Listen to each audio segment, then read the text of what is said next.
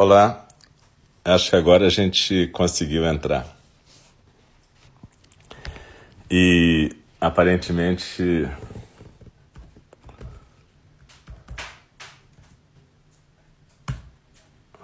Aparentemente houve um problema de conexão, mas a gente já conseguiu resolver aqui. Então, é, a gente voltou agora. A gente voltou agora e a gente está naquele segundo programa que é a fala do Dharma. Para quem já conhece, eu peço desculpas, e, mas eu vou ter que repetir como é que é a fala do Dharma. A fala do Dharma é exatamente uma forma de meditação sentada, em que a gente fica na mesma postura, prestando atenção na respiração, só que aí alguém, um professor, está falando, está lendo um sutra, que é uma um texto baseado nas palavras do Buda ou de algum professor moderno e comenta depois, mas a ideia não é como se fosse uma aula, não é a gente ficar conversando com aquilo na mente. Do mesmo jeito que a gente estava fazendo na meditação orientada, a gente procura fluir com a respiração e deixar que as palavras fluam junto, na verdade. A gente procura não ficar preso a qualquer ideia, não ficar discutindo o texto na cabeça da gente. A gente só presta atenção no corpo, na respiração e aí a gente segue adiante. A gente está acompanhando, meu nome é Alcio Braz, eu sou um dos professores de ENG, o responsável pelo tempo, na verdade, o irmão responsável. E normalmente vocês me chamariam de monge budista, mas isso não importa. E o que importa é que a gente está estudando um texto chamado, um livro chamado Na Beira do Abismo, que é da John Halifax Roshi, que é uma mestra budista americana, antropóloga também, minha professora, uma das minhas professoras, e ela vive no Pai, no México, ela escreveu vários livros, e esse livro aqui chama-se Standing at the Edge, na beira do abismo, e eu estou lendo. Eu estou traduzindo na hora, então peço desculpas, porque nem sempre fica perfeito. E esse livro é bem interessante, porque ela discute virtudes dos bodhisattvas, e um bodhisattva é mais ou menos o modelo que um praticante na nossa tradição zen almeja ser. Uma pessoa que faz um voto de ajudar todos os seres, e a si próprio também, a conseguirem se desapegar do sofrimento.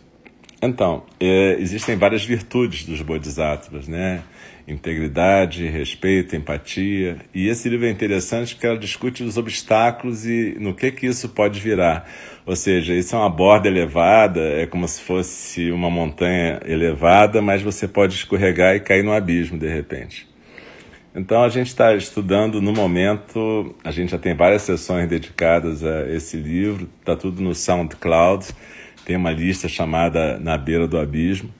E a gente está estudando no momento integridade. E a gente já está num, num, subcapítulo desse capítulo dedicado à integridade.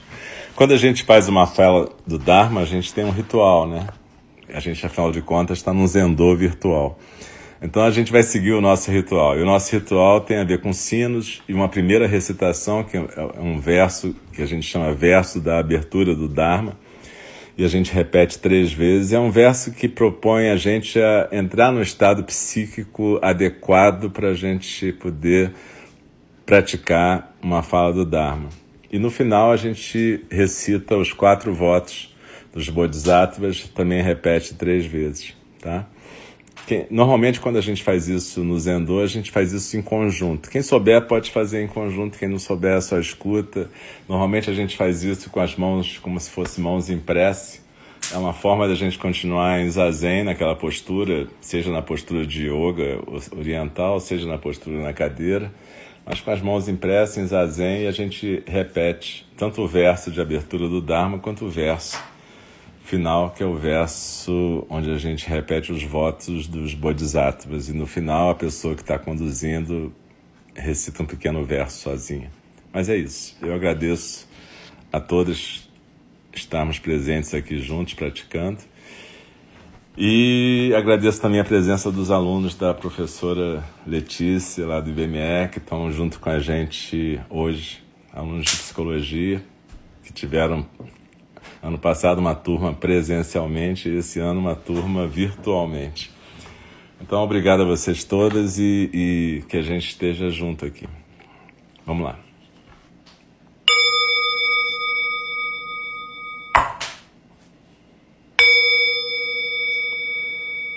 O Dharma, incomparavelmente profundo e precioso, é raramente milhões e milhões de eras. A nós é dado vê-lo, ouvi-lo, recebê-lo e guardá-lo. Oxalá possamos verdadeiramente compreender e praticar o significado das palavras do Tathagata. O Dharma, incomparavelmente profundo e precioso, é raramente encontrado mesmo em milhões e milhões de eras. A nós é dado vê-lo, ouvi-lo, recebê-lo e guardá-lo. Oxalá possamos verdadeiramente compreender e praticar o significado das palavras do Tathagata. O Dharma, incomparavelmente profundo e precioso, é raramente encontrado, mesmo em milhões e milhões de eras. A nós é dado vê-lo, ouvi-lo, recebê-lo e guardá-lo. Oxalá possamos verdadeiramente compreender e praticar o significado das palavras do Tathagata. Então, vamos continuar o estudo do Na Beira do Abismo. Hoje é quarta-feira, 29 de abril. Então, procure ficar na postura de zazen, deslizando na expiração, se aquietando no centro e deixando as palavras respiração e com o fluxo da correnteza dos sons do mundo. E a nossa professora John continua: integridade e os outros estados na beira do abismo. O sofrimento moral é um sistema ecológico, um ecossistema que pode se alimentar no lado tóxico de todos os estados da beira do abismo, no altruísmo patológico, na perturbação empática, no desrespeito e no burnout, ou na exaustão da compaixão. No verão de 2016, Kosho Durrell, um residente de Upaya, e Joshin Burns, que desenvolviam um projeto para os sem-teto no Upaya, conduziram um retiro de rua com nove praticantes em São Francisco, uma cidade onde cerca de 6.700 pessoas vivem nas ruas. Como eu descrevi, retiros nas ruas foram criados pelo Roshi Bernie. Roshi é um mestre zen budista. E o Bernie foi um mestre zen budista muito importante que criou a ordem dos construtores da paz zen, da qual fazemos parte. Como eu descrevi, os retiros de rua foram desenvolvidos pelo Roshi Bernie como um modo dos praticantes darem um mergulho na realidade da vida dos sem-teto e compreenderem melhor as forças sistêmicas que mantêm as pessoas sujeitas, submetidas à opressão. Os participantes do retiro dormem nas ruas, pedem esmolas, pedem comida, comem em abrigos para sem-teto, caminham e conversam com quem quer que encontrem, testemunham é, a questão da, do uso e do tráfico de drogas, dos roubos, da fome e tocam a vulnerabilidade que sentem nessa situação. A maioria dos participantes experimenta o sofrimento moral à medida que ganha uma visão muito íntima das questões de classe da nossa sociedade, do racismo e da apatia moral eles se sentem compelidos a praticar o não saber e o testemunhar, o estar completamente presente, e frequentemente ficam inspirados para a ação compassiva. Para o retiro de rua de São Francisco de 2016, Kosho e Joshin chegaram mais cedo para fazer o mapa dos lugares que ofereciam comida para os sem-teto e lugares que eram seguros nas ruas onde poderiam dormir. Coxo escreveu que, ao andar pelo distrito. A tradução literal seria Distrito do Filé Mignon, deve ser um bairro de São Francisco, Tenderloin District.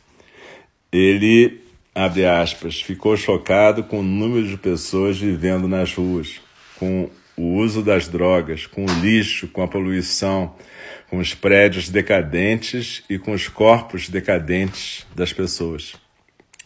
Kosho e Joshi decidiram visitar o local de distribuição de comida que era administrado pela Igreja Memorial de Glide, uma igreja metodista historicamente progressista que era engajada com a questão dos direitos de raça, classe e LGBTQ.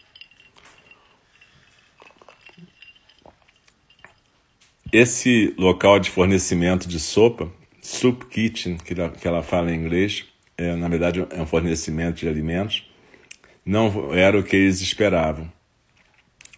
Coxo descreveu essa lanchonete no porão como um aposento com chão de concreto, móveis de metal e paredes baixas pintada com um tipo de azul pálido, é, parecido com hospitalar, mas ainda assim sujo, como se fosse uma piscina de natação sem água.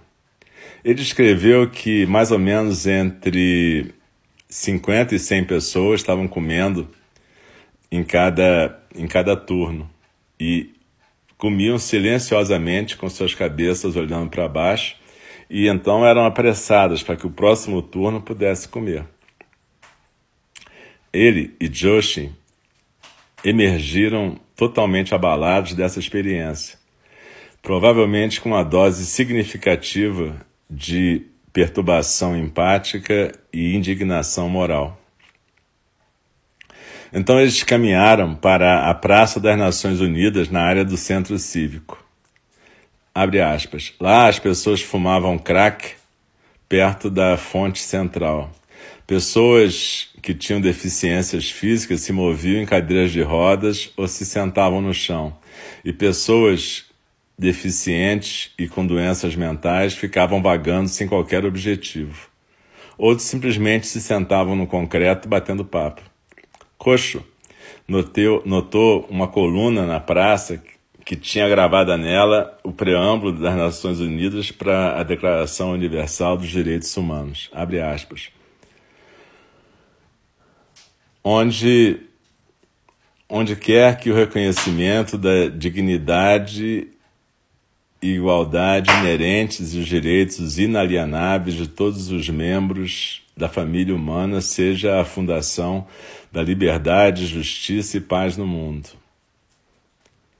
onde quer que o desrespeito e o desprezo dos direitos humanos tenham resultado em atos de barbárie e assim por diante. Segue aí adiante o negócio. O contraste dessas palavras com a realidade das ruas de São Francisco foi um grande despertador para Coxo. Abre aspas. Profissionais jovens, na sua maioria homens, caminhavam com seus headphones enfiados nas orelhas, plugados nos seus smartphones sem o menor reconhecimento da outra pessoa. E eu pensei, é isso aí. Nós estamos condenados. Esse é o caos. Isso é tão triste, tão triste. As firmas de tecnologia têm seus quartéis generais literalmente do outro lado dos trilhos do trem, diante desse bairro de desgraça. Eu imagino que esses jovens homens estão fazendo um salário bacana, provavelmente na ordem de dezenas de milhares de dólares. Mais para o sul, bloco, quarteirão após quarteirão está sendo redesenhado com novos edifícios de apartamentos modernistas envidraçados com plásticos, etc., metais para abrigar os privilegiados. As pessoas nas ruas do bairro da desgraça têm testemunhado o custo da habitação esbarrar lá no céu. Para conseguir abrigo nessa vizinhança tão desprezada, as pessoas têm que pagar 1.500 dólares por mês por um apartamento qualquer ou serem afortunadas o suficiente para ter assistência do governo. E então Coxo comentou: talvez você consiga perceber um pouco da minha indignação moral. E ele continuou então, abre aspas, e ainda assim, na esfera ética da minha espiritualidade, existe um voto de não ficar apegado ao ressentimento ou raiva. Existe um voto de estar consciente de todos os sentimentos, pensamentos e sensações que apareçam. Existe a confiança de que permitir que toda essa experiência, a praça inteira, me penetre e que isso possa me transformar. Esse é o trabalho de descobrir e liberar meus preconceitos, meus estereótipos, minhas visões tortas. E aí John continua. Eu acho que para o coxo, e realmente para a maioria de nós, isso não é tão fácil. As palavras dele me recordam o assunto doloroso que finalmente se tornou visível para mim quando adolescente. Que classe social e raça nos dividem e são a fonte de profundo sofrimento. Ainda assim, os mundos do privilégio e da pobreza intersão, como aqueles já que aqueles que são privilegiados exploram direta e indiretamente aqueles que são pobres. Aqueles que têm menos frequentemente servem aqueles que são privilegiados. Quando eu vi essa verdade, eu me senti com raiva, enojada e desesperançada. Mas também isso foi um ponto de virada que me despertou para a necessidade de servir aqueles que estão submetidos a essa opressão estrutural e institucional, assim como transformar as crenças e instituições que engendram a violência estrutural. Isso também me demonstrou que todos nós somos responsabilizáveis diante da verdade horrível do racismo e do dano que isso traz. Ainda assim, eu não estou certo que nós, pessoas brancas, podemos algum dia escapar da nosso, do nosso privilégio. Porque é alguma coisa que a sociedade nos dá, quer a gente queira ou não. Na verdade, a gente pode aprender como fazer um tipo de contraposição a esse privilégio e ajudar os outros que são menos privilegiados. Eu também tive o aprendizado de não cair no altruísmo patológico, que é algo que facilmente poderia ter acontecido. E a gente vai aqui interrompendo a leitura para a gente poder ter um tempinho de sentar com essa situação tão dramática. Essa leitura da Joan tem tudo a ver com o que a gente está passando agora. Na verdade, a sociedade dela, a sociedade norte-americana, está vendo na pele o efeito da desigualdade, da ausência de um serviço público de saúde. Mas aqui no Brasil a gente está vendo também o efeito da falta de educação, da, do, do desestímulo à ciência, do desprezo que determinadas correntes têm quanto à ciência, quanto à educação, quanto à educação pública, quanto ao serviço de saúde pública. A gente tem o SUS, que é maravilhoso na sua concepção e que, apesar de tudo, tentou sempre funcionar. Talvez eu seja suspeito, porque eu sempre trabalhei no SUS. Mas a verdade é que a gente tem coisas boas nesse país que estão sendo sempre detonadas por pessoas que acreditam no privilégio, que acreditam que privilégio é merecimento que não entendem a questão da opressão sistêmica nem da violência estrutural que a gente vive. O, quando a Joan fala do budismo engajado, e quando o Roshi Bernie Glassman criou a Ordem dos Construtores da Paz Zen, se separando da Soto Zen, foi exatamente porque a gente entende que a prática da meditação não é uma prática que deve te afastar do mundo, ao contrário, ela deve te fazer cada vez mais presente aqui e agora. E quando a gente está presente aqui e agora, a gente busca exatamente o oposto da alienação. A gente busca enxergar o que realmente está acontecendo. Não para adotar qualquer ideologia oposta necessariamente, mas para poder trabalhar com essa realidade. E poder trabalhar com a realidade das bolhas de privilégio das quais a gente faz parte. Se a gente está aqui agora podendo praticar junto, é porque a gente tem algum privilégio. E a gente não tem que se envergonhar disso, mas a gente tem que usar isso a favor do todo. A gente tem que usar isso a favor da coletividade, da comunidade em que a gente vive, para que a gente possa diminuir desigualdades e ajudar as pessoas a se empoderarem. Não é ajudar as pessoas porque nós somos bonzinhos, é, na verdade, entender que todos nós intersomos, como diz o Nhat Hanh. Todos nós dependemos uns dos outros. Essa pandemia está demonstrando isso muito bem. E eu espero que a gente não volte à normalidade nunca. Essa normalidade que a gente está vivendo é extremamente anormal, extremamente opressiva, extremamente desigual, extremamente injusta e violenta. Então eu espero realmente que a gente não volte à normalidade.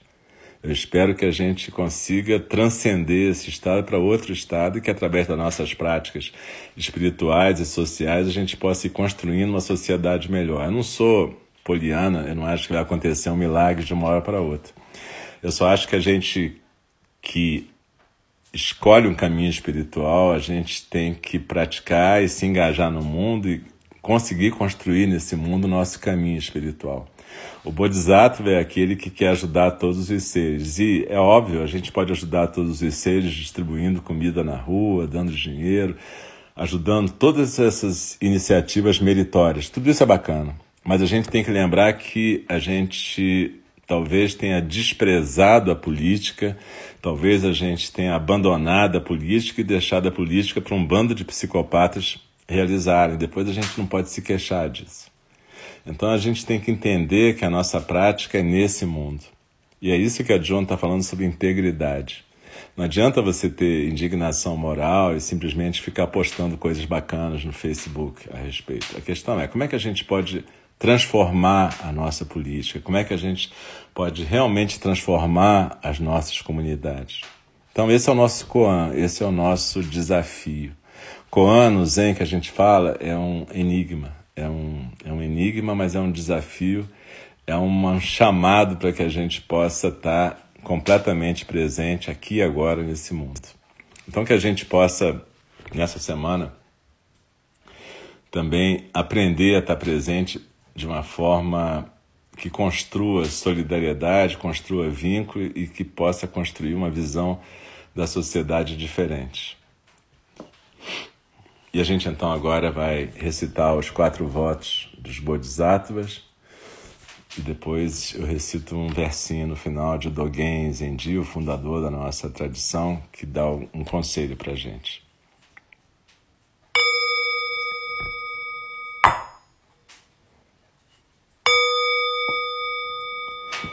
As criações são inumeráveis Faço voto de libertá-las.